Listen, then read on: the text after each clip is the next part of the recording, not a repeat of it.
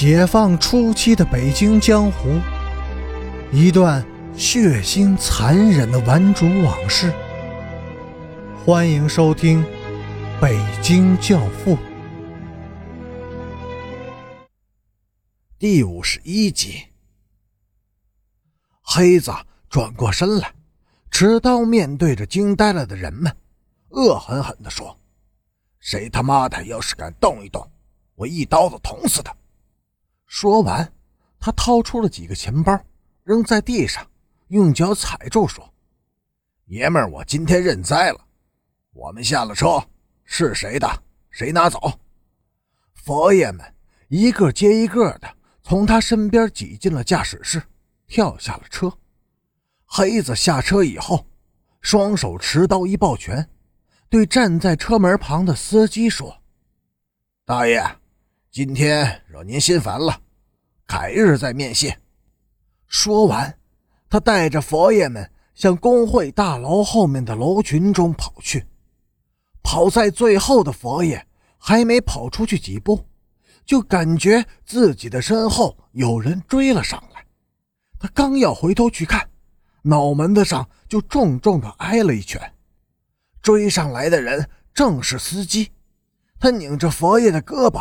把他从地上提了起来，蛮有把握的对乘客们说：“哼，逮住这一个就能逮住一串，钱丢不了了。”有十几个穿旧军装的老红卫兵，恰好骑车从这里经过。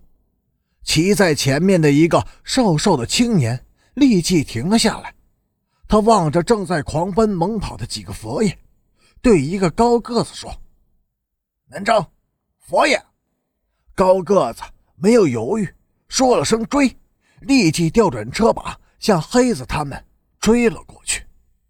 老二紧跟在黑子的后面。忽然，他听到后脑一阵的风声，急回头，吓了他一大跳。一大群气势汹汹的老红卫兵正骑车追了上来，最前面的是一个剃着光头的粗壮汉子。他一手扶车把，一手抡着钢丝车锁向自己抽过来。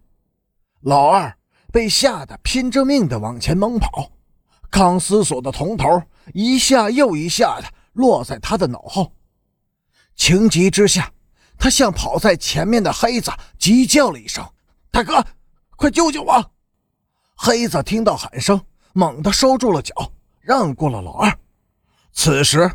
光头正好冲到他的身前，他用左手的刀挡住了钢丝锁，身子往前一进，顺势把右手的尖刀送进了光头的臀部。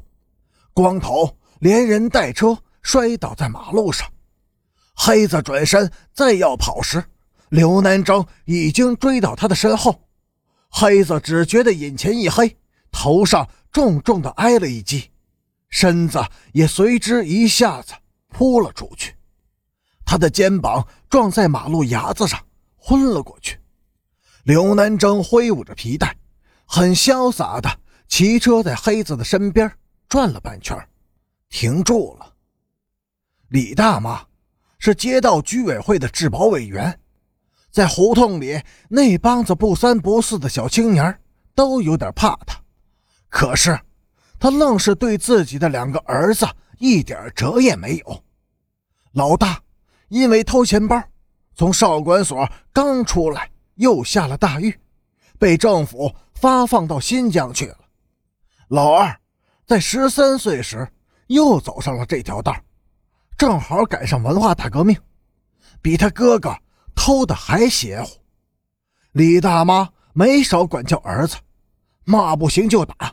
铁锹把子都打折了几根，贱骨头就是不软。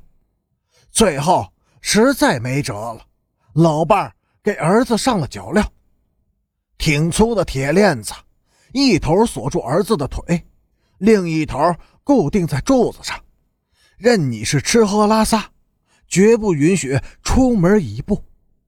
三天以后，儿子的脚脖子被铁链磨出了血。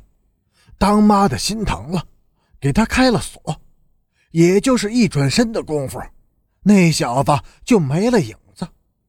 从此，老二再也没有回家里来。中午，李大妈炸好酱，正要下锅煮面条时，有人来了。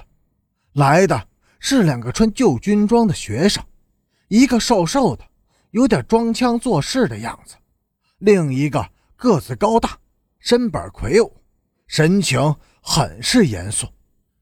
我们是学校保卫组的，你儿子偷钱包，被革命群众当场抓获了。我们是按他交代的口供来提取他藏在家中的赃款的。瘦子。板着脸说：“感谢您的收听，下集更精彩。”